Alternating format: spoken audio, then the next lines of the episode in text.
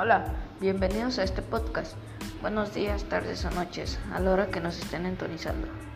Mis compañeros Santiago, Daniel Abraham, Héctor, Alex y su servidor Oliver, les presentaremos algunos datos sobre los Juegos Olímpicos.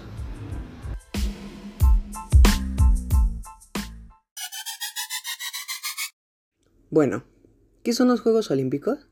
Conocidos como los Juegos de la Olimpiada, son un evento deportivo internacional organizado cada cuatro años bajo la supervisión del Comité Olímpico Internacional.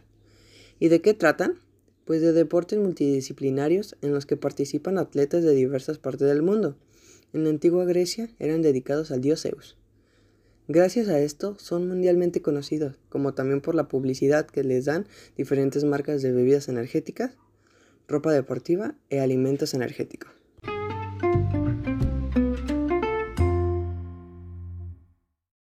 Los Juegos Olímpicos tienen reglas como cualquier otro juego o actividad. La diferencia es que esta es deportiva y tiene fines atrás. Las reglas son importantes en estos juegos porque ayudan a que todo esté ordenado y que no haya problema en cómo se juega, si se puede hacer o no.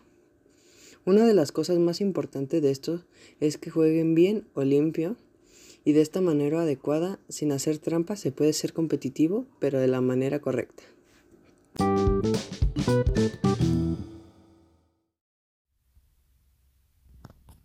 Hablando sobre los alimentos energéticos, muchos deportistas lo consumen. Por ejemplo, Michael Phelps consume tres comidas de 4.000 calorías para poder competir bien.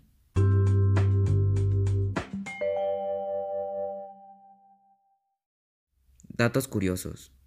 Número 1. Each ring of the Olympic symbol represent a continent. Número 2. La maratón es en honor a un soldado que recorrió 40 kilómetros de maratón en Atenas. Número 3. En la antigua Grecia se competía desnuda. Número 4. In the 1896 Olympic Games, 14 for all over the world participate. Número 5. In the 1896 Olympic Games, silver and bronze medal were distributed as one prize. Número 6. Las medallas de oro actuales son de plata con recubierta de oro. Número 7. The 1900 Olympics are considered the worst in the story because no organization and no awards. Número 8. Dimitro Londres es el competidor más joven con 10 años y el más viejo con 72 es Oscar Swan. Número 9. The 1908 Olympics were the longest wait on months of the Games. Número 10. The 1936 Olympics were the first game to be broadcast on television.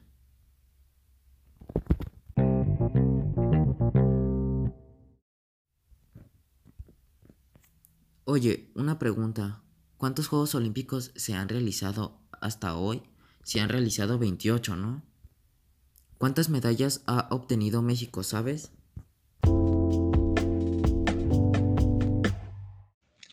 De hecho, México ha participado 24 veces. Qué mal que no fueron las 28 veces. 69 en total. De oro son 13, 24 son de plata y 32 son de bronce. Si fuera en un 100%, las 69 medallas serían las de oro con un 18.84%, las de plata con un 34.78% y las de bronce con un 46.37%. Mira, se me hace curioso esto. ¿Cuántas vueltas se tendrían que dar para una piscina olímpica? Bueno, yo diría que unas 40 vueltas para unos 2 kilómetros. Y para un velódromo podrían ser dos vueltas, pero como es muy grande, se tendría que determinar bien. Pero, y ahorita que estamos en eso, y una pista de atletismo, bueno, serían unos 400 metros, si es que va en el primer carril. Y si va en el octavo carril, serían unos 450 metros. Hola, bienvenidos a la sección de mexicanos rompiéndola en los Juegos Olímpicos. En esta sección les presentaré a cinco hombres y cinco mujeres que han sido medallistas olímpicos para México representando nuestro país. Por parte de los hombres, tenemos como primer lugar a Joaquín Capilla, el que obtuvo cuatro medallas a lo largo de su carrera. La primera fue de bronce en Londres 1948.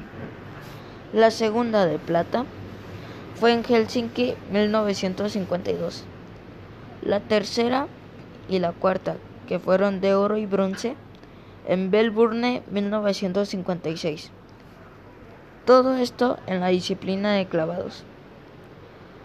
En segundo lugar, tenemos a Raúl González, que en Los Ángeles 1984 obtuvo dos medallas, una de oro en la marcha de 50 kilómetros y una de plata en la marcha de 20 kilómetros. En tercer lugar, que en los mismos Juegos Olímpicos de, de Raúl González, en Los Ángeles 1984, obtuvo la medalla de oro en la marcha de los 20 kilómetros, dejando a su compañero Raúl en segundo lugar. En cuarto puesto está el que le dio la primera medalla de oro en natación, siendo anfitriones en los mismos Juegos Olímpicos de México 1968. Felipe Muñoz obtuvo la presea dorada en natación.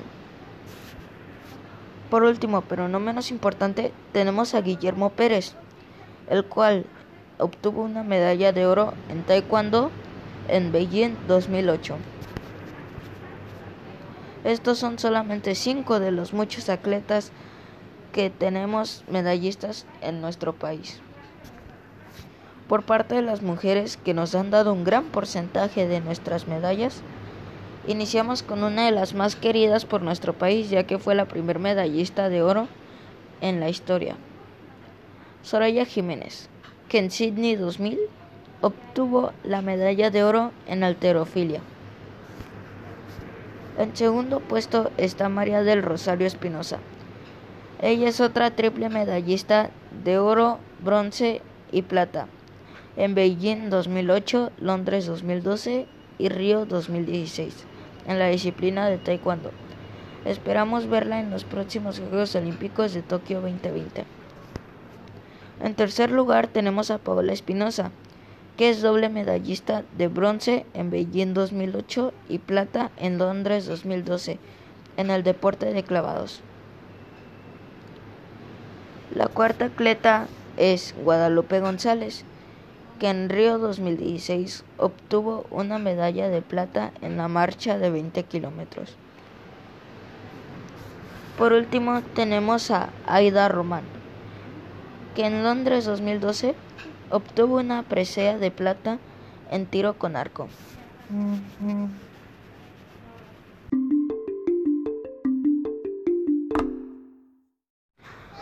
¿Cuál fue el origen de los Juegos Olímpicos? Se estima que los Juegos Olímpicos comenzaron a celebrarse en el año 776 a.C. en la ciudad de Olimpia, donde recibía el principal santuario dedicado a Zeus. Se trataba por tanto de una celebración religiosa que duraba seis días y que tenía lugar cada cuatro años en los meses de julio y agosto. En este acontecimiento las diferentes ciudades griegas promulgaban una tregua de paz olímpica para favorecer un traslado seguro de los atletas a Olimpia. De esta manera se pretendió afianzar la identidad aquea. De igual modo se favoreció el armónico desarrollo del cuerpo y el alma.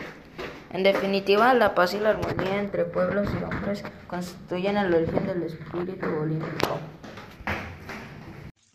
Una de las cosas que se nos cuestionó es, ¿cuál es la perspectiva de género que tenían en la antigüedad y cómo han cambiado a lo largo del tiempo? Bueno, pues en los primeros Juegos Olímpicos, celebrados en Atenas en 1896, las mujeres estaban totalmente ausentes pero gracias a los siguientes Juegos de 1900 su representación sería en el 2% del total de los atletas. Participando de aquellas disciplinas que eran consideradas acorde a la naturaleza femenina como el golf y el tenis. Tomamos más de 100 años para que la participación fuera casi igualitaria. En los Juegos de Londres del 2012 se llamarían los Juegos de las Mujeres por el récord de participación femenina que se logró en ese juego.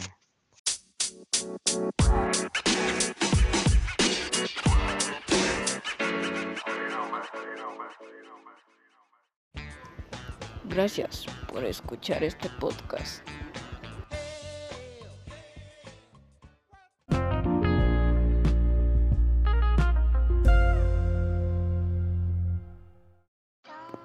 Thanks for listening to this podcast.